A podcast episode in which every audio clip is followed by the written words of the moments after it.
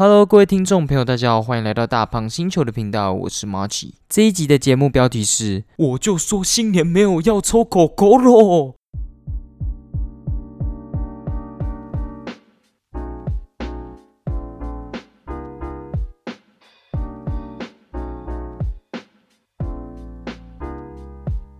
Hello，不知道大家最近过得怎样？我是马奇。哇，真的是很久很久没有录 Podcast。我原本想说。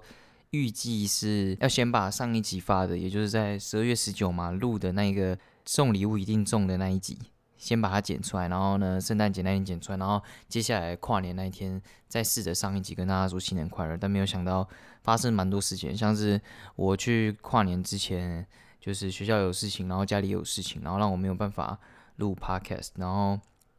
接下来跨年，然后也蛮忙的，再加上发生一 发生一点意外，那这在下一集会讲，因为跨年是接下来的事，就是接下来要讲的事，所以这一集还不会讲到我跨年到底做了什么，反正还蛮智障的，玩了一些 蛮蛮智障的东西，然后也要感谢同行的友人跟小编照顾我，这样就是还蛮失控的，真的有些事情我们就是留一些遗憾比较好，绝对不要就是完全没有留遗憾，这样下次就不会想要去了。然后我在上一集有讲到，就是说为什么要戴毛毛？滑板人为什么都要戴毛毛？就我自己想了一下，因为我自己滑玩滑板的时候都蛮喜欢戴帽子，就是那种有帽檐的帽子。那那种东西我感觉就很容易风一吹过来，然后就直接喷掉了。不然就是要戴反这样子。但是我在想，会不会在很冷的地方，或者是风很大的地方戴毛毛就不会有这个问题？所以应该是这样。但我自己是。不常戴毛毛去滑板了，因为我觉得毛毛，假如我流汗然后放用在上面的话，毛毛有一些材质洗了，它也不太能有原本的那个样子，就是它不会有原本的那个很滑顺的感觉，就感觉会起毛球之类。也有可能是我的毛毛的品质不太好，但我是觉得还不错，戴起来蛮舒服。有一些毛毛就是很粗，然后戴起来你整个头都会很痒，就很不舒服这样。那我到底为什么消失了那么久？我在接下来的每一集的 podcast 都会一集的一集跟大家娓娓道来我最近发生了什么事情。往好好处想就是接下来都不会，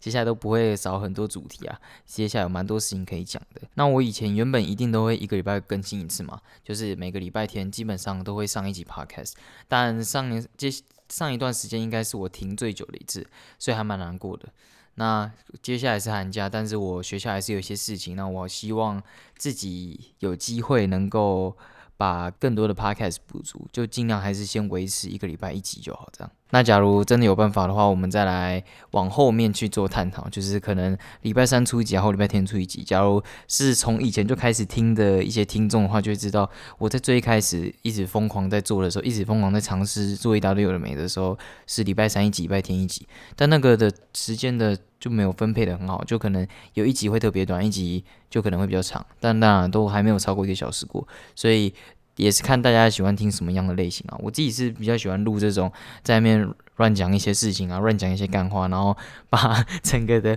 podcast 录到很长。我这样录起来也是挺轻松的，但是我觉得有时候还是得要来一点短的，做一些主题类的，让让看能不能让我的 podcast 变成知识型的 podcast。好，那所以说那么多，就是还是先保持这个水准，就是一个礼拜一集就好，然后看能不能让我们的。小编把他的贴文补上，因为他到现在还是卡在一个非常尴尬的数字。哇，那这段时间真的发生了超级超级多事情的，让我没有少讲到很多事情，因为这些事情都是在我身边真的有发生过的，像是那个美人明孔。不知道大家有没有看到这个事件？这样就是很多身边的人开始换他的桌布啊，然后说什么哦，这个可以招财啊，或者是哦谁谁谁可以爱慕你啊之类的。然后啊，当然我这时候讲，我觉得大家一定都知道，但这样也不错，这样至少我不是在蹭这个热度，这样，所以我就大概稍微提一下就好。那。这个很像，就是因为日本一直都会对这种你换什么桌布会带来有一些好运，有一些研究，就可能你今年换什么颜色的桌布啊，你会带来什么样的好运之类的。因为日本不是都还蛮信这些有的没的嘛，也不是有的没的啦。我觉得这种东西就是每个人的 每个人的观点不同嘛。那我刚好就没有很信这个。那我也是尊重这些人这样。那刚好今年就是这个美轮明宏的桌布，那大家可以去上网查一下这个人，他算是一个美男子的类型。那他现在年纪也大了，他就会尝试一些比较前卫、比较时尚一点的一些装扮。那刚好今年的那个装扮非常的精，我个人看起来有点像大佛的感觉，就是《海贼王》里面的大佛。只要大家知道的话，那我觉得换。感觉会招财是有它一定的原因，因为它真的蛮精的这样。那再加上这个拜犬的推广，拜犬人假如不知道人，大家可以去追踪一下，它就是属于 IG 的什么新三宝嘛。就是 专门在讲一些非常偏离这个社会的价值观的一个 podcast，但是真的真的很屌，我真的觉得拜权真的是很屌。我原本没有要追踪他的，是完全都是小编推荐我，小编先推荐我张译，哇，张译真的有够猛的，他的那个啊，这是以后再说。那我们先讲拜权就好，然后接下来就是拜权，然后还有那个什么美美男吗？什么那个叫什么？我有点忘了。然后就就这里三个人，然后拜权的话，他都会发一大堆，就比如说他在最近看到什么样的新闻啊，很很白痴啊，或者是很超出我们世俗三观，然后也会征稿之类的，然后会感觉其实就是感觉像是对这个世界做一些批判。我我自己觉得是这样啊，就是让我们这些人知道，我们因为我。原本在接触败犬之前，我的想法是这个世界应该不会有这么多奇怪然后非正常的事情，但没有想到我在接触败犬之后才发现，原来这个世界真的有各式各样的人，一样米养百种人，这样就是比如说什么哦，谁 谁会谁会跟自己的谁发生关系啊，或者是怎样怎样，各种的事情都有，不管是性方面的或者是。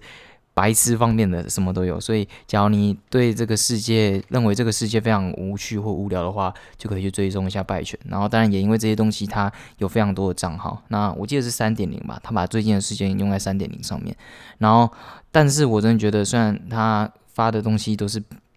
偏非主流的。但他确实带起了一个旋风，就是这件事情也是经过他的推广之后，然后大家开才开始换啊，就大家开始换这个头贴，然后就很多人发给他讯息，说什么哇欠钱的开始还钱啊，或者是喜欢的人开始找自己什么之类的啊那类的，就是我看到这个我都会觉得很像是那种 IG，不知道大家有没有看过这种广告，就是有一个聊天记录，然后就写说什么哇。拜托你烧香之后，我我的男友突然突然都开始一直理我嘞，我理想型开始爱上我嘞，什么之类，我就觉得拜权的频道有点变得像是这种性质，但我就所以我就觉得哇，真的他的号召的能力真的很强，就大家都会争相的效仿这样。那我觉得就是我都当学术研究啦，就是因为毕竟这些新三色的东西，我其实。自己看起来真的是还好，而且他标榜的就是他的 IG 里面都是怨女在看嘛，怨就是那个生气的那个怨，所以这一次发生这个事情的时候，还有人说说，哎，要不要以后请一个日本的翻译，让很多日本的怨女一起来一起来效仿这个 IG 这样，而且因为他的 IG 里面都会有很多他在日剧里面看到的一些段落，然后日剧的段落都非常的。夸张吗？还是说非常的现代，非常的超过超越这个时代的一些演技，然后就会被他放在上面。所以我觉得，假如真的是前日前日本翻译，真的会吸引非常多的日本的怨女这样。我自己也没有那么想要去换这个美轮明宏的桌布，有一个原因也是因为我从来都不会换自己的桌布，我会换桌布通常都是小编帮我换的，因为他很喜欢让我一直看到他嘛，就。看到不同时期的他这样，因为他对自己的外貌的标准随着时期会在改变这样，所以他就会一直不断的帮我换各种的桌布。他可能也是想要告诉我，就是哎，想要让我保持这个他新鲜感之类的，就是让我感觉哎，我我女友有外观有一直在变，但是其实我觉得一直都看起来都是差不多的这种感觉。虽然真的真的有打扮的非常的细致这样，那 那我就想说哎。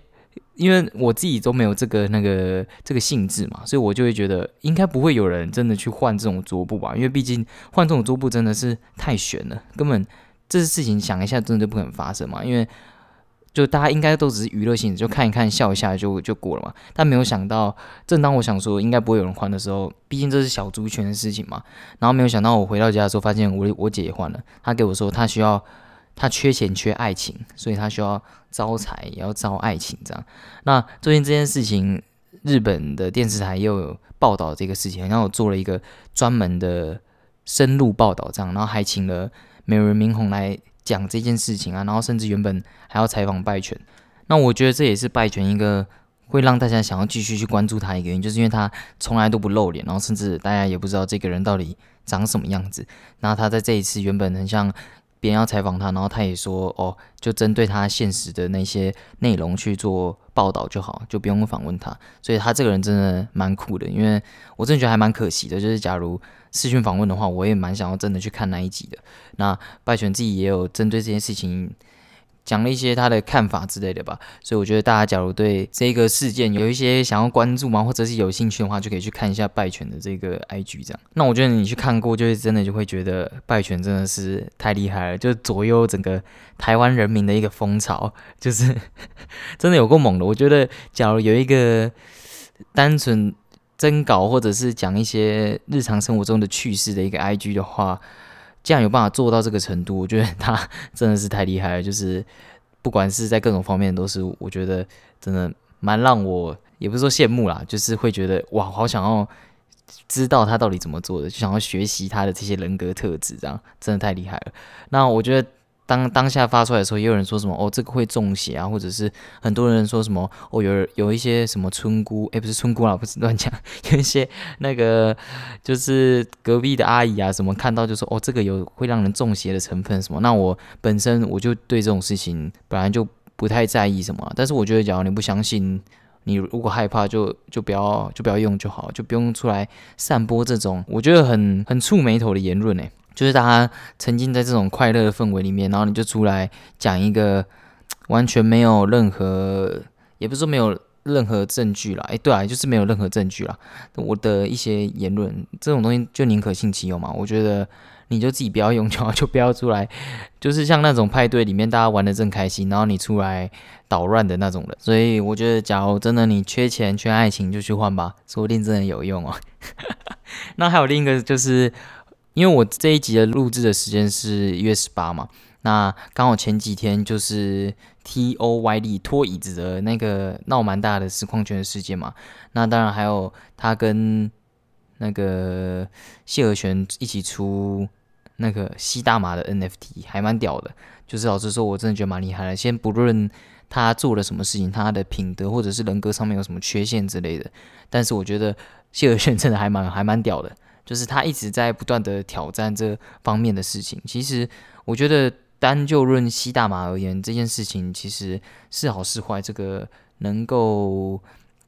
论述的空间还很大了。但是我觉得单就他在艺术方面，像 NFT 啊这些比较时尚方面的事情，他真的做蛮多，做蛮多那个努力的，就还就真的要鼓励他这段。但是我其实对这方面也蛮多感触的啊，就是因为我自己。是从 S 二开始就玩咯，到现在嘛，那当然也经历过他们拿冠军的那个时代，就是我也是那个会一直吹台湾有拿过世界冠军的老人，所以，但我觉得这个还是事件的刚开始啊，因为毕竟才发生不到一个月嘛，我觉得等事情再冷冷静一些，或者是再过一个礼拜再来谈论这个事件会比较好，我觉得一定会有更多的事件或者是蛛丝马迹出来，我觉得那个时候再来讲。再来聊这件事情会比较好，再来把这件事情做一个闲话家常的话，我我觉得会比较好一点。我现在来讲的话，就有点感觉像是我知道什么内内幕，或者是我研究的很彻底之类的，但其实根本没有。我觉得到最后知道这个事件真实的情况的人，只有他们自己知道。那我们也就只能当当做一个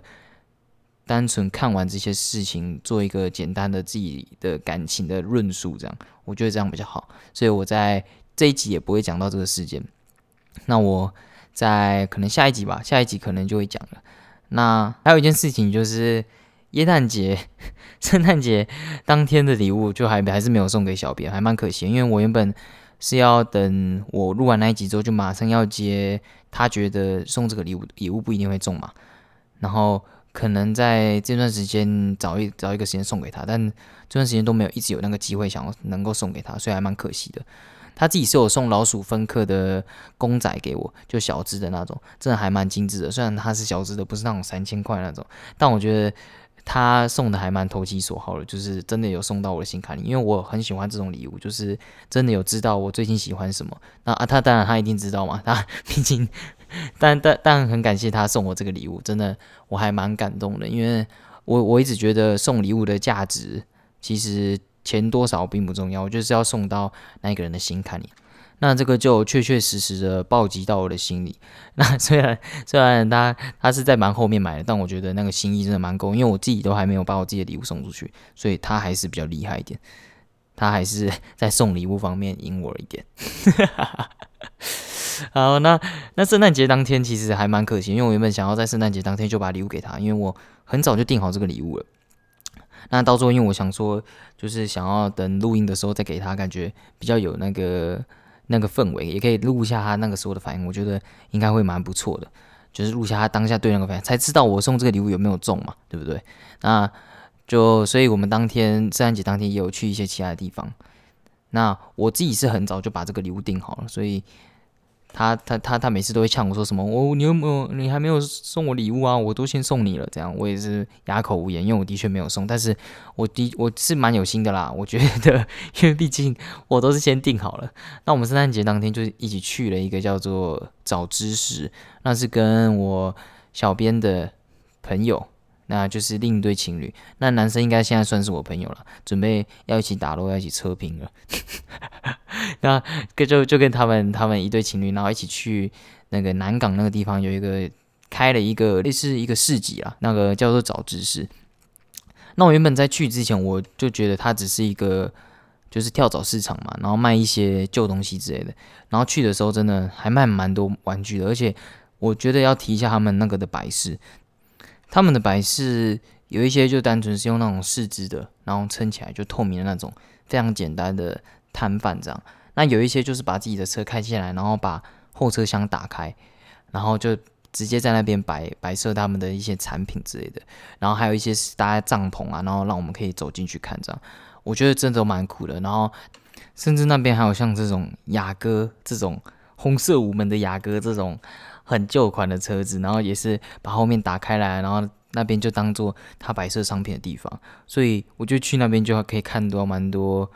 很很有品味的车子。那当然我不是很懂这种老车的人，然后他们像还有一个俱乐部吧，什么老车俱乐部之类的，然后还有豆豆先生的车之类，所以真的还蛮酷的这样。所以我觉得去那边还真是蛮有品味的。那我自己是还蛮喜欢旧玩具的啦，因为。因为原本从原本一开始觉得哦，早知识会不会就跳蚤市场卖一些一些二手的东西啊，或者是一些家居用品啊这种那类的之类。因为毕竟跳蚤市场就大概会卖这些嘛。然后去的时候发现卖很多旧玩具，旧玩具这个类型就还蛮吸引我的，因为我觉得旧玩具。它的完全的价值都是由你对这个东西的喜好来判定的，因为像现在的精品啊或 GK，你可能去官网或者是在预购的时候，你就可以知道它的价格，就是完全很客观的。因为毕竟精品这种东西完全没有任何的升值嘛，甚至还会有点叠加。那什么金正之类那些我们另外讲，但是像精品或 GK 就有它。的一些客观的一些价钱，因为你当下预购就知道了嘛，然后再加上时时间年代很近，当然我是说时间年代近啊，因为你当下买你就是直接买了嘛，那可能 GK 放很久，当然也会升值之类，因为现在很多 GK 很有名工作室出来的，当然价格都会变得很高，但近近期的，就是你可能用预购的，当然那个价钱就是这样，所以新玩具我觉得价格就是单纯是很很单纯的，可能就会有。那些卖家来来判定，但我觉得旧玩具这种东西，我们不知道它一开始的价钱，然后可能他们当下收购的钱甚至也是很高，然后卖的很低也说不定。但是假如当我们去买的时候，我们用很低的价格买到那个感觉，就是我觉得那个你的那个价钱是很物超所值的，原因是因为它的价钱里面的占比，你的喜好程度会占的非常的多，所以这就是我对。旧玩具的一个喜好，这样。当然，我觉得旧玩具它也有一些它的缺点，因为像我在那边看到很多旧玩具，它的外观上面就没有像新玩具那么精致啊，而且甚至可能会有一些前任用下来的一些痕迹之类的。所以这方面，假如你如果能够接受的话，我觉得再去买旧玩具比较好。那我觉得那边的店家人真的是超级好的，就是他们因为当天下雨嘛，然后我觉得一定有很多的水，然后会用到他们的产品之类的，而且甚至有一个店超级酷的，他是卖那种以前旧时代的那种漫画，就是你们不知道有没有看过美漫以前的漫画，他们是出那种一本小本小本的那种，然后可能分很多期之类，然后他就全部都摆在箱子里面，然后你可能要什么就自己挑，然后甚至还有 Rick and Morty 的，我原本想要买那本，但到时候忘记还蛮可惜的，因为我自己还蛮还蛮爱 Rick and Morty 的。那 Rick and Morty 假如以后能够有机会讲到再讲到，因为 Rick and Morty 真的太屌。那我觉得大家应该也不用听我讲，因为大家应该都看过了这样。那我觉得那个那种漫画就还蛮有特色，虽然一本可能两三百、四五百也有，但是我觉得就还蛮有纪念价值，因为真的那种东西就以后都不会再有，而且现在基本上漫画的东西已经开始越来越少了，就是真的会有人去买买漫画，应该这个比率应该是会慢慢下降的，因为都电子书嘛之类的，所以我觉得当下没有买到还蛮可惜的，因为这种东西就真的很有纪念价值，而且我觉得每次在看这种。旧时代的漫画，尤其是美漫这种，我就会觉得体会到他们的漫画跟我们心中的漫画不同。我们心中的漫画可能就一小本拿在手上那种，但他们感觉就是要做的很精致，就是变成一本杂志的那种感觉，变成一种推销的产品，感觉诶变成很很艺术形态吧。那亚洲人的像日本推出的那种漫画，一本一本的，就有点让我感觉像是，虽然也它也是一种艺术，但比较偏向感觉像商品类嘛，就是感觉会有很大量的出售，不知道不知道大家懂不懂我那个意思，就是感觉亚洲的那种漫画，它比较偏向想要大量让大家都有的那种感觉，然后这种杂志类型，感觉收藏的。价值当然就更就就会就会让我感觉更高。虽然我觉得以艺术成分来说，两两个东西一定都是非常的都有它的艺术的价值这样。因为像很多人什么漫画收藏一整册，我都会觉得超级厉害的。像《灌篮高手》一整册啊，我就觉得哇，这个人真的对对《灌篮高手》很有爱。所以还是回归到我刚才所说的，这种东西的价值就完全是由你来判定的。那我会觉得。美漫比较有艺术的感觉，可能只是因为它有上色吧，却让我感觉比较物超所值这样。那比较可惜啊，因为我自己对那方面真的也没有到完全的有研究，不然我真的也会想要去买的这样。那边还有遇到一个就是卖那种日日式的那种钥匙圈，日治时期的那种钥匙圈，就是像这种很精致的老物。那这种东西真的很酷，就是它后面的是用一种扣子打开，然后你可以把其他的钥匙一起扣进去这样。那这样不会掉，然后再加上你只要拿着一个钥匙圈，你就可以把全部人都带着走，所以真的还蛮棒。跟现在的钥匙圈不同，现在钥匙圈就是用一个一个慢慢扣上去嘛，然后它那种有点像是把一个全部完全都扣住，就感觉比较不会掉，而且看起来蛮精致的。但我没有买，因为感觉那个比较像是比较像中年人在用的啊，我还没有到那么多钥匙，没还没有那么多房子可以让我扣，所以还是要绕回来，就是。他们的服务的态度真的就很好，就有点让我像是感觉你没有一定要买，他们感觉没有什么业绩的压力那种感觉，就大家进来反而是像是他们在介绍给我们看。他们喜欢的这些东西，跟我们分享这些他们喜欢的东西，像是这些老物啊，跟老玩具，或者是这些很精巧的东西。那我甚至还有看到有人在卖很久以前的那种家具，然后他还会问问你说：“哎，你知道这是什么？”然后那个就说：“哦，这是枕头。”然后他们就会觉得，他们就哦，你怎么知道？这种感觉就是让我们感觉是在交流，而不是像那种专柜的，就是你一定要买，也不是说你一定要买，就是没有这种很有。很有要买东西的压力，就是你问也没有关系啊，问甚至他们还会算你比较便宜一点，就还蛮酷的这样。所以我觉得当下下雨的时候，然后那边的摊贩的人，然后他们还有办法用这么开朗的跟热心的态度来在服务那天到早知识的每一位客人，我觉得真的非常厉害，就是他们对大家的态度真的很好，就让我有感受到这种偏交的感觉。那我觉得二手的东西或者是旧玩具。那真的是大家可以去尝试去看的一个产品吧，我觉得真的还蛮经济实惠的。因为我觉得不知道大家有没有这种感觉，就是当我们现在在看有一些产品的时候，跟看以前的东西，就会感觉现在的东西可能为了要因应大量生产啊，或者是各种的关系，就想要求快嘛，就不会有以前那么多细致的一些结构，像那种。很久以前的玩具，他们可能在一些上色方面，他们可能会用的手法跟现在不同。那你当下看到的时候，可能不会有这种感觉，但你当你买这个旧玩具回去跟现在的玩具一比的时候，你就会明显的感受到它上色的方式不同，跟一些细节的表现上面不同。那我觉得那种东西都不是有当下的价值来判定的，而且而是你回去然后看到这个玩具的时候，当下那个心情就可以把这个价值又升华。这样，那我原本也想要买魔鬼克星的史莱姆，大家可以去看一下。然后题外话，它长得蛮像我姐的，这应该算称赞吧？它长得像我姐，我姐最近不知道为什么，她感觉是变瘦，但是她脸变大了，所以我当下没有买这个史莱姆啦，因为我觉得到时候应该可以遇到更好的。虽然它史莱姆很可爱，但是它毕竟就只是是一个小小的一个细胶的玩具，就没有到我想象的这么棒这样。哎，像卖四五百块、三四百块，我忘了。那我觉得可以遇到更好的。那也有遇到那个蜡笔小新里面的那个肉屁屁外星人、肉屁屁怪兽。那我到时候没有买，因为。太大只，而且要三千块吧，我只要记得没错的话，然后也没有符合我这种对老玩具的想法，因为这种东西基本上网络上就买得到，而且基本上一样的价钱，所以当下没有买。虽然我我是很蛮想要的，然后小编也说要帮我报，当然我毕竟就是有一个大男人主义作祟嘛，所以 就不想给他报，怎样我就不想给你报啊，那 所以我当下就没有买这个肉皮皮怪肉皮皮怪兽。还蛮还蛮可惜的啊，就是假如他买了，他一定是一个非常不错的摆饰这样。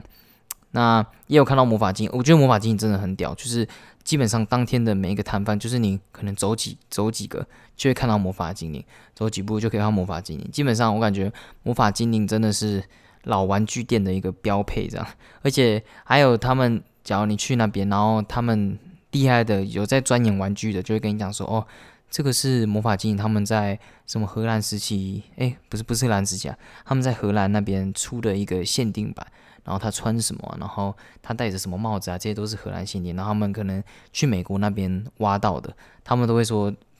他们去哪里？哎，去美国那边从一个老玩具店挖到，然后批发回来台湾，然后拿来卖这样。所以我觉得这就是我觉得很酷的一个地方。我很喜欢听很。对一个事情有研究的人，然后再讲他对这方面的一些心得。不知道大家有没有看过那个木曜四超玩的那个跟下班去吃饭了还是什么之类的。然后有一集是台哥跟那个打棒球的那个教练哦，查到了那个洪义中教练，他们去那个 bistro 就啊，这应该是 bistro。然后他当下我在听洪义中教练聊他对棒球的一些体悟，然后跟。他怎么下那些策略的时候，我就觉得很有魅力啊！所以当下我在听他们这些人，就是卖玩具店的这些人，他们对这些玩具的看法，他们怎么对这些玩具下下出他们的价钱，或者是他们对这些玩具他们怎么得来的，我心里都会有一种觉得他们在发光的感觉，就是他们在讲自己他们喜欢的东西的感觉。这种这种东西感觉不是每个人都会有的。像大家在听我 podcast 也可以明显的感受到。我在讲一些东西的时候，可能就不会有那么的有活力。好，虽然当然都是有活力啊，因为毕竟我拿出来讲的都一定要我有有点喜欢的。但是我 在讲到 画法的时候，感觉篇幅就会实行加多一点，这种感觉。所以我觉得就是感觉每个人都会有自己发光的一个地方吧。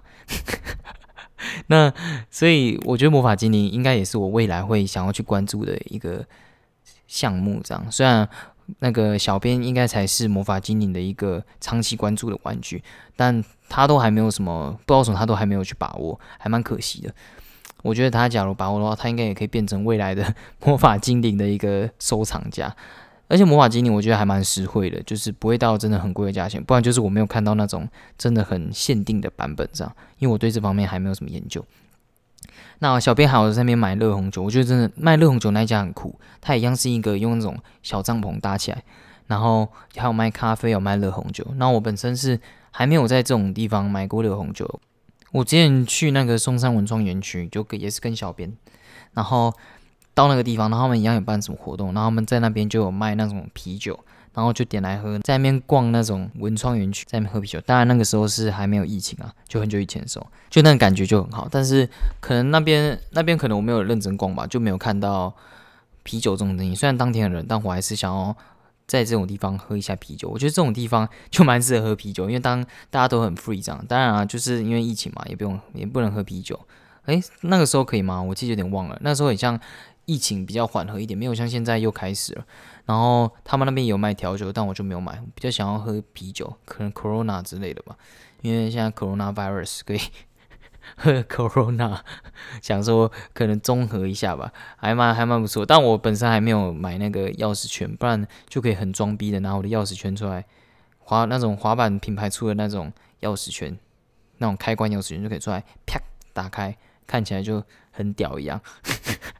但其实根本没有。然后所以他他就去买了这个热红酒，其实还蛮好喝的，就是还有那种姜的味道，是 ginger 的味道嘛？其实我我有点。我有点没有感受出来，因为小编就只有喝了两三口，然后原本原本还说要加 whisky，我是觉得要加点 whisky 啊，因为真的很甜，就都是甜味这样。但小编说没有，真的很好喝，但是他觉得不用到加 whisky 那么那么烈这样。我是比较喜欢喝烈一点的，所以他就也也其实有点价格啦，因为但我觉得在那边开的东西，然后又是热红酒，他做的方式应该有他的一些学问在，所以这个价钱是也是可以接受的。然后他喝了几口，然后就丢给我喝，其他都基本上都是我喝，所以还蛮搞笑。那我原本就是我们原本还要想要去买那个银饰，就买那个戒指，因为我最近有想要戴戒指这种东西。我觉得像戒指这种小小的，然后低调，然后完全是由自己喜好的产品，我觉得还蛮酷的，就是不用戴戴到像。或者是 GUCCI 啊，或者是 Chanel 那种非常精品的戒指，或者是非常精品的项链，就是恨不得大家知道说你你戴 GUCCI 那种，我很不喜欢。我反而喜欢像 Howard 或者是哦 Cody 哦，但 Cody 有点有点太贵了，所以可能就 Howard 的嘛这种，或 Recovery 这种。你完全只是喜欢它的设计理念，或者是喜欢它的产品而去买，然后不是想要让大家看到你精品那种感觉。虽然这这这个我也有感觉，像是有一点在反反炫富的那种感觉，所以可能这这个也不算低调吧，因为低调感觉就是要。呃，不能像低调的高调那种感觉，对，应该是这个意思吧。所以，但也没有还没有去买啊，因为毕竟现在还没有什么钱，可能到最后 比较有钱再去买。那我们当下就想说，哎，这种摊贩店，因为他们很很有品味嘛，所以应该会有这种戒指之类的。然后我们就看到一把很金色的瓷啊，或者是那种比较金的一些戒指，虽然都是一些旧物，这样就还蛮可惜的。不然我觉得，假如能够在那个地方找到。很有品味，然后二手的戒指，我觉得应该也会蛮划算的。最好是那种他们自己打出来，在精工打出来那种戒指，靠，那一定那一定很有收藏的价值，一定很符合这种早知识的感觉。那我觉得早知识有一个比较可惜的地方，就是他没有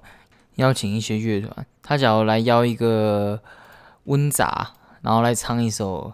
在这个年代我们不浪漫》，Damn，一定一定超级屌的。就是我觉得当下的那个氛围，然后。当下的那个感觉，虽然然后还飘着一点小雨，然后经过古着店啊，那边没有古着店啦，还蛮可惜的。呃啊，就我觉得大家也可以听这首歌，我觉得就还蛮符合当下那个氛围。温杂也跟早知识的相性蛮合的，但温杂可能最近比较屌了，可能没有办法，可能早知识比比较请不起，蛮可惜的。我真的还蛮喜欢他们的，以后有空有机会就会播他的歌这样，所以。我觉得比较可惜的地方就是，假如再来一点音乐的话，应该会更棒。然后还有不要下雨，哦，下雨真的还蛮麻烦的，尤其是他们那种店，因为他们的地方本身就不大嘛，就只分室内跟室外，然后整个动线的处理一定没有办法。就平常我觉得，假如就分四道吧，就四道的人在走，应该就蛮顺。没有下雨的话，就蛮顺的。但是，假如你要撑伞什么，大家伞会打到，然后有一些婆妈，他们就直接把伞直接往我脸上堵。我本身就不高了，不知道为什么他们还要这样对我。我还以为长不高的优势就是不会被伞打到，没有想到他的伞还是直接往我脸上招呼，蛮蛮难过的。啊啊，那个另一对另一对情侣的男生，他就超级高的，他反正没事，蛮难过的。我我当下要承受这个身为矮人的痛处，然后还要身。承受这个物理上被伞打到的痛楚，蛮难过。所以下雨真的是超级不方便，而且我觉得对店家而言应该也不方便，因为他们还有卖地毯啊什么，我觉得。只要有湿气什么，那应该都不太好。而且他们的那个帐篷上面都会有积水，就他们还要另外去处理，还蛮不方便的。然后动线的话，我觉得这个就没有办法，因为这个我觉得他们动线一开始安排是算不错的。虽然室内有点奇怪，因为室内他们有点想要把全部的东西都摆出来，因为当下有点像是可能要武力车兵的感觉吧，就要把全部东西都摆出来。还有还有一家会摆画之类的，然后就要把全部的东西摆下来，当下就会让整个动线变得很挤，可能原本一道可以两个人同时走过的地方，就会变得可能一个人要跟别人互相会车的时候，就会有一点 有点卡，这样还蛮可惜的。因为室内我觉得应该算是他们一个强项，这样，而且里面还有放一些很酷的，像是有一个台子，然后可以让你专门放那个帽子的，就是它是一个猫咪的头，然后你可以放帽子啊，那个还不错，但是没有买，因为我觉得那个。我 我没有很喜欢它的外观，但是我觉得它理念还不错。那我在这边也也是第一次看到这个老鼠分科，就就小编有送我一只，那我自己到时候也有买一只这样。那我第一次有逛到，我其实真的很爱像老鼠分科这种玩具，因为我喜欢的原因就是因为它外表的涂层很有它自己的风格，它不是一个跟其他玩具很像的地方，就它不是那种很可爱啊，或者是很。很该怎么讲？很舒压的玩具嘛，它就只是一个画出来，然后眼睛很凸啊，然后舌头吐出来，然后牙齿很利，就是你完全不知道它可爱在哪。但是我我会觉得它设计的风格很吸引我，就就是这种感觉。我喜欢它那种很强烈的印象，而且再加上它背后的那个设计理念也很好，因为它背后代表的是改装车文化嘛。那假如想要了解，可以大家自己去 Google 一下，我怕我自己讲的不稳。不准这样，那我觉得真的蛮厉害的。然后它的设计的外观，它有分蛮多种类型的，然后它也有跟很多人合作。那我很喜欢它的涂装的方式，它的涂层方式就跟现代的蛮不一样了。我我觉得应该是跟现在的方式不一样，因为它涂起来有一种那种黏黏的感觉，我不知道该怎么讲，那种感觉就是。它的色泽是感觉比较吸收的，比较内敛吗？还是那种感觉就不会像现在的色泽是比较突出的，就会让我感觉真的更有那种老玩具的感觉。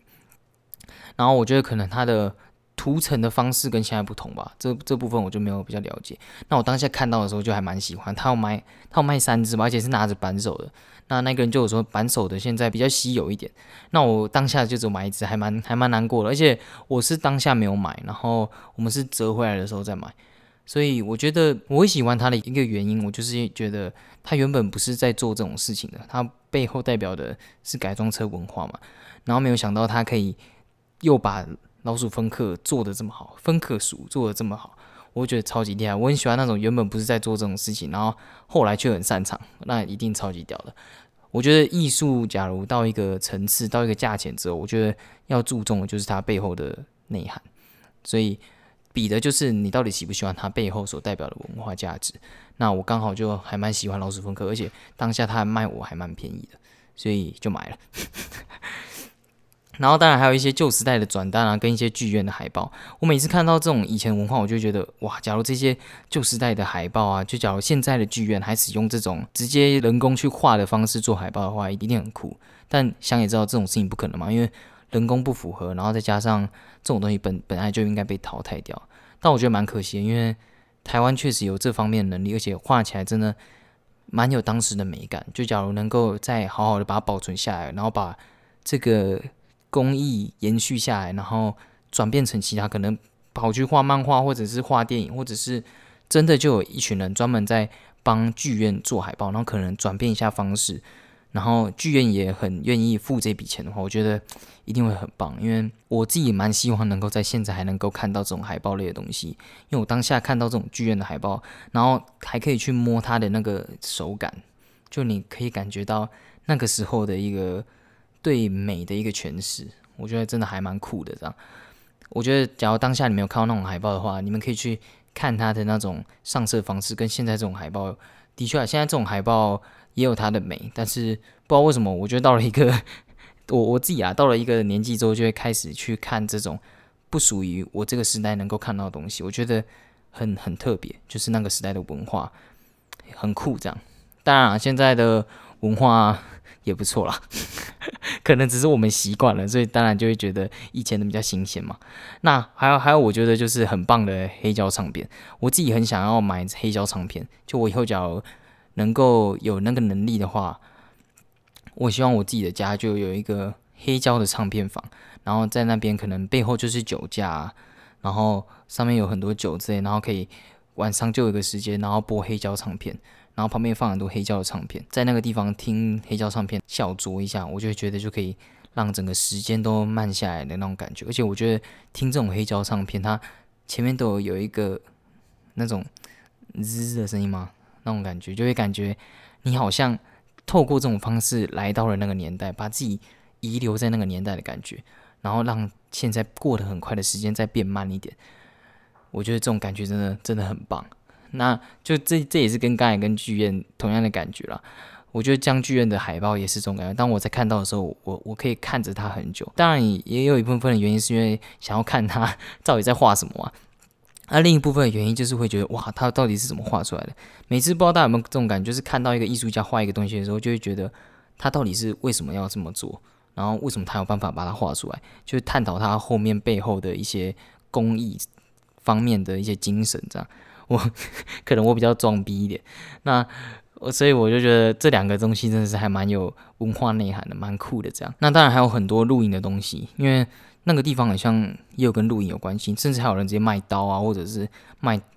锅具之类的，不知道 那个是不是合法的。而且他们那边人真的蛮酷的，他们也不招呼什么的。就是我当下看到的在卖露营的产品，他们自己也在吃吃外送什么的。就是你要来看就来看啊，啊你要我介绍我就介绍给你听，那种很有性格的感觉，很屌屌屌的感觉，这种东西我就觉得很棒。我我我也觉得店就是要这样，就是我们想看就自己去看就好，不要在那边一直烦我。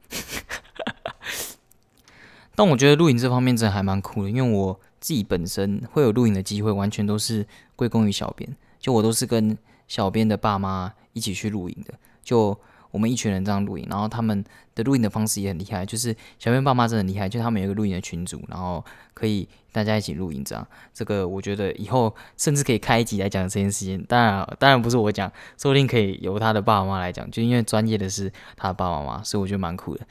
那当下，其实我有一种感觉，就是当科技发展到一个阶段之后，大家都会想要把节奏放慢下来。像现在什么都要讲求快啊，什么哇，你通讯要很快，然后到那边要很快，什么交通啊，或者是各种都要很快的时候，但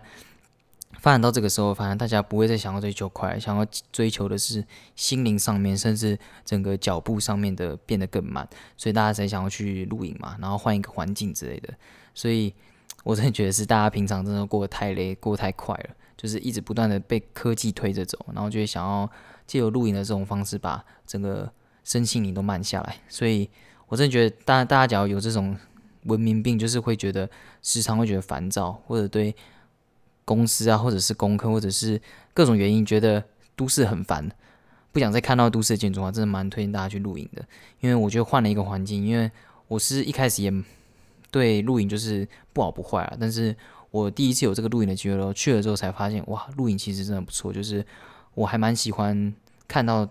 绿色植物的，然后当下的空气也很新鲜啊，然后可以让自己什么事情都不用想，就待在那边做看这些事情，然后跟这个环境融为一体的那种感觉，我真的还不错。这样就是换了一个地方，重点就是换了一个地方，换了一个地方，心心灵真的会变好。因为换了地方，换了脑子嘛，对不对？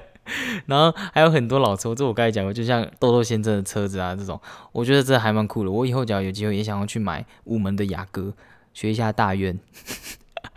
我觉得这蛮有品味。但是我觉得养老车要花的钱应该蛮蛮有那个价值在的，所以我觉得这些人愿意花这笔钱去养这个车，然后。因为因为零件应该都会比较蛮难拿到的吧，然后他们还想要才愿意做这件事情，就代表他们对车真的有他们的坚持所在。所以我觉得这一群人就是台湾应该是最有品味的一群人吧，其中的一群人，然后一起聚在这边，然后分享他们的对他们热爱的事情的品味的一个庆典。早知识就是一个这样的存在，他们聚集在这边，然后。跟大家分享他们热爱的事物，我觉得这就是找知识很棒的地方。大家一定要有时间的话，大家一定要去看。那接下来我们就去这个玉虫画室，它这还蛮酷的，它还没有 Google 的地标。那我对它的想法就是，它真的是一间很有很有质感的一间店。那当下已经很多人听到这个风声，所以大家都到这个地方。那而且它离早知识很近，走一段时间就到了。Google 定位打一下，马上就到了。虽然你没有 Google。它是在开 Google 上面没有电啊，所以你要打它的地址上。然后我们也等了一段时间才进去，但其实它的那一面墙跟它外面的背景，诶，跟它外面的一些摆设，就是它有一个玉虫画室跟玉虫咖啡，这两个都还蛮多网网美这边拍的，所以我也充当了一下那个拍摄员，帮 帮我的小编拍照一下，所以也没有等很久啊，因为得都有事情做这样。那外面的装潢其实就是一栋白色建筑，就是不好不不好不坏，但是它的门口的方面就设计的还蛮有水准的，就是它是用一个玻璃的，那算透明的一个摆饰，然后你可以看到它的门，就会。还蛮有那种之前那种日式古宅的感觉，就是有那种可以走进去的玄关那种感觉。那走进去的时候，这应该是他那边主打的一个东西，就是大家都会跟这个金鱼拍照。它有一个日式的一个金鱼的窝，这样，然后你可以跟那个水族箱拍照。然后那个金鱼还蛮多只，而且还蛮还还蛮漂亮的。那我觉得他第一开始走进去的感觉就是日式旧宅，然后让我有一种那个时候回到台南的感觉，所以。当下走进去，你就也可以感受到这边的格调是什么，这边的品味大概是什么样子。但是我觉得里面的，就是有一个反差，就是它里面的摆饰都很很新颖，尤其是桌子跟电灯还有吧台。它的桌子是那种原木桌吗？就是那种木头桌子。那当然那个时候隔板，所以。又把这个格调降了一点，但是这没有办法。但是它这种木头的桌子是那种很现代的那种，而不是那种大家在老家会看到那种很旧的木头桌。它是那种很新的、很现代的木头桌。就是我感觉这种东西就是旧时代跟新时代的一个平衡点，这样还不错。然后它的电灯就是那种一个。直线型的那种电灯，然后都蛮亮的，因为它打光的位置很好，所以你要在那边看书的话，它不会有那种光源的问题，就是可能从背后打来啦，然后你的影子会挡住你的书之类的。它是从上面照的，所以灯光都蛮舒服的。它不是走那种很暗的那种咖啡店的感觉，那种我就没有到那么喜欢这样。那这个地方，我觉得还有它的吧台，它吧台也是设计的非常的漂亮。那我也没有办法对它多做什么解释，因为大家可以去看它的照片，网络上都有蛮多人拍照的。因为吧台比较难解释嘛。但我觉得很很棒的地方就是，我很喜欢这种营造出来的氛围是日式旧宅，但是它的吧台却是那种很新式吧台的感觉，就会让我感觉很有安心感，因为。很新的东西就感觉他们比较专业嘛，就是那种日式旧宅，就是没有同时兼顾品味，然后又不失专业的那种感觉，我觉得就很不错。那小编还说什么以后家里要摆一个这种地方，就是有钱的话，他想要直接把这个地方原原封不动抄过去。我想说他根本也他根本也不靠发咖啡，他要什么他根本不会冰酿咖啡，还是他要为了这个去见习。泡咖啡，所以假如真以后有机会，我可能要来跟他们要设计图，可能要先预购了个一百杯之类的吧，跟他换一下 设计图。那所以，我这边就是要讲说，他店里的白色真的都非常好，诶，都蛮人性化的。它还有插头让你充电，就是那种设计很酷的那种，就是你按一下它会跳出来，不会让桌面变得很乱这样。然后老板的选书的质感真的非常好，有绘本，然后也有漫画。那他的绘本有一本是那种粉色粉色皮的，那个我有点忘他名字，但是。听小编说是一本还蛮贵的书，所以就可以知道老板对选书的品味并不只是在价值方面，就是他贵的书也有，便宜的书也有，因为他也有漫画。我觉得对于这种很有质感的店，然后他还有那种漫画，我觉得还蛮很就蛮厉害，就代表这个老板他是什么书都有看过那个，就什么东西都有涉猎，他并不会因为漫画这种东西。看起来跟那种很高级的绘本可能会有差距，他就不会去接受这种文化。那种感觉就是他想要让客人，或者是他自己本身，就是这种广泛、广广泛的文化，他都有办法去接受，所以还蛮酷的。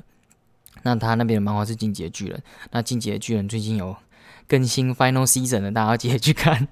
所以我觉得 Final Season 画越画到后面，我越来越看不懂了。可能是我我我我老了吧，就是有点看不懂他在干嘛，不然就是我还很幼稚。那它里面还有一个画室，因为它就叫玉童画室嘛。然后里面真的，应该那应该是老板吧？老板就在画画。然后他画的那种画真的还蛮酷的，就是那种该怎么讲？就像中山文创园区你们会看到的那种那种动物型的画作，这样就是很有他个人的风味，这样很有个人他个人的品味。然后它里面还有一只猫在睡觉，然后不能继续摸，继续摸应该会被打。那我真的还蛮喜欢他吧台设计，因为。这里的吧台设计不是指我刚才讲的那种，而是它吧台的设计离客人蛮远的，那但又不会有一个很，就是它距离保持的很甜蜜啦，它不会离你很远，让你刚看不到它，或者是不会近到让你很有压力。像我觉得很多很多地方，它的吧台就设得很近，然后会让你感觉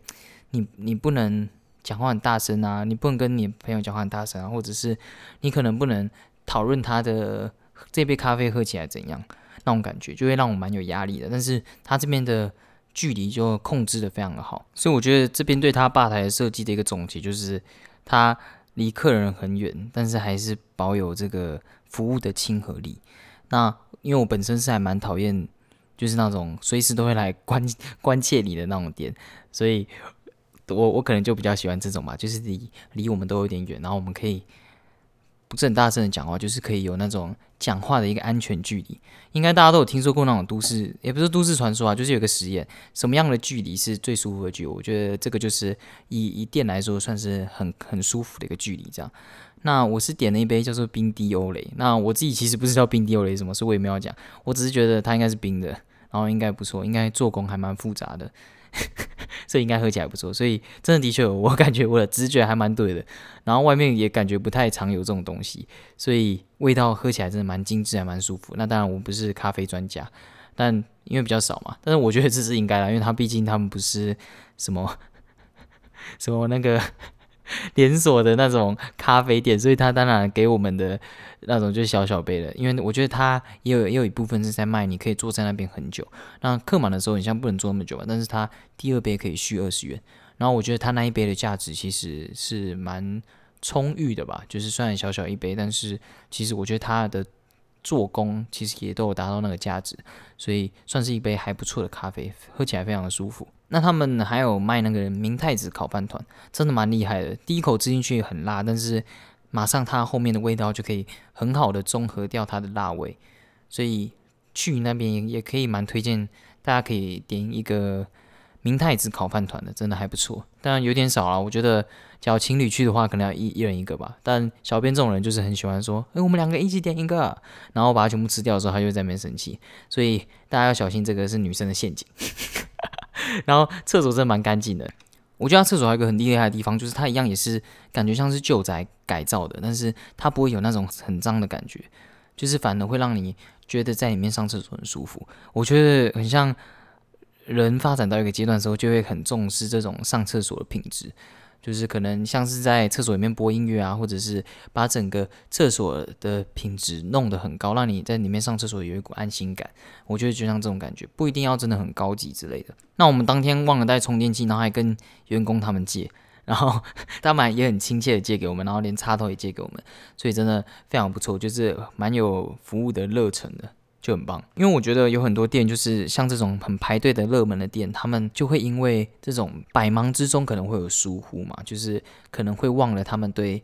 服务的追求，忘了他对他们服务的一些标准。当然，有一些店卖的就是这种对客人拽拽的这种感觉，那我自己是没有很喜欢这种店啦，因为我觉得。卖的一份产品，我觉得是客户跟商家都要互相尊重的，就是我希望能够买到这份服务，这样当然也不是很过分的，什么什么奥克之类的，就是故意把东西在那边吵，或者是叫你们店长出来这种，这种这种就有点没有尊重。我觉得是要有一个互相的平衡点，这样，所以我觉得这家店就做到很好的那个平衡点，不会过度的来关心你，不会一直想要追求服务的热忱，但是仍然保有那种亲切力，真的很棒，这样。那我到时候查了一下，它是宠物友善咖啡厅，但是因为我觉得，假如带狗之类的话，可能不太好，你可能只能带猫吧，因为不然狗一直在那边到处乱叫，不然就是你的狗不是那种不会叫的狗，那就很棒，不然我觉得吵到的人其实也不太好。那我下次假如有机会再去一次的话，我应该一定还是会再去的，因为真的非常棒，我住附近一定会一直去。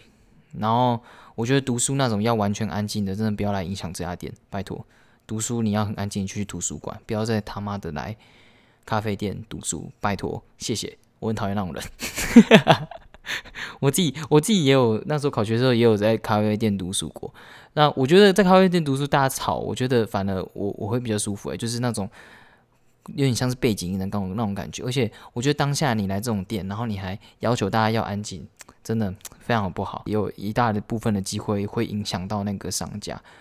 我觉得很不喜欢，我很讨厌那种店，然后老板会出来，咖啡店，然后老板会出来，可能小声这样讲话，老板会说，哎，那个 boys，可以安静点。我就觉得现在怎样啊。当然，我觉得假如你你当下知道这个店是那种格调的话，你下次就不要来就好，不要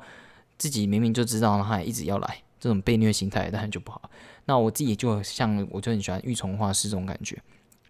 他是那种大家都可以小小声的讲话，就是互相尊重对方，然后保有那个品味在，然后可以在这边喝咖啡啊，然后读一整天的书，哇，那个感觉一定很棒。就是我可以自己这样子过来，我觉得我住附近的话，我应该每个礼拜或者是每个月都会来这边看书什么之类的，一定非常棒，因为他选书的质感跟品味也也很好。那也可以跟小编一起来，但小编可能会一直吵我要我带他去其他地方玩，所以可能会到时候只有我自己。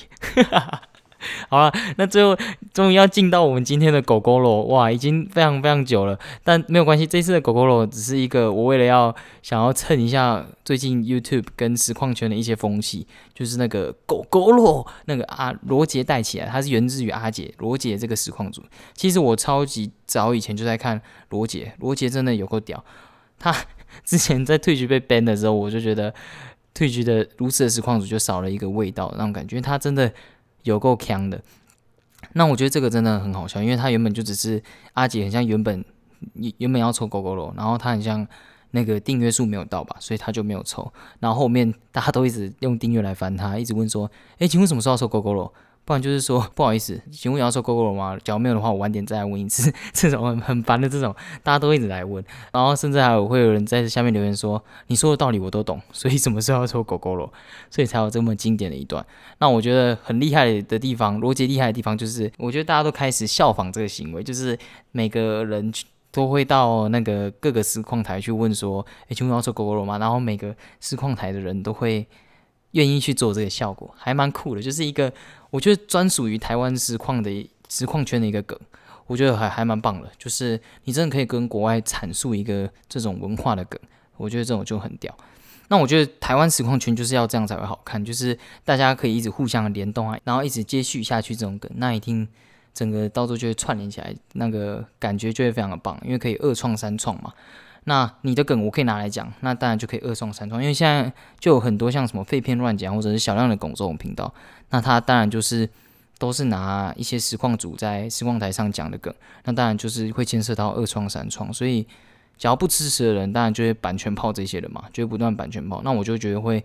蛮没有这种互相联动的精神的。但是阿姐罗罗罗姐也说，他假如想要版权包的话，也会一拳下去啊。所以，但我觉得这就是人格的魅力吧。我觉得实况组就是还蛮牵涉到这种人格的魅力的，真的还蛮酷的。那我觉得大家大家想要了解罗杰的话，他现在都在 YouTube 开台，真的还蛮好笑的。他他之前我觉得就更屌，他之前被 ban 的时候超好笑的。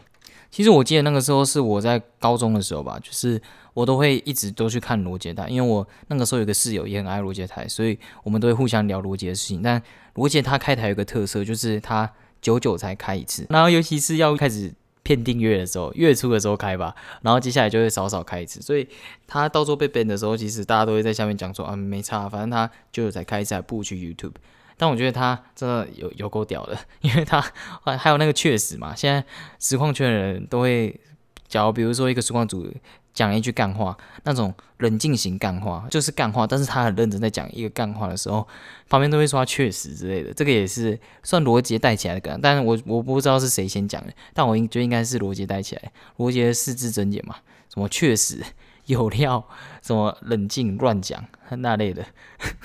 所以我觉得他厉害的地方就是他他能够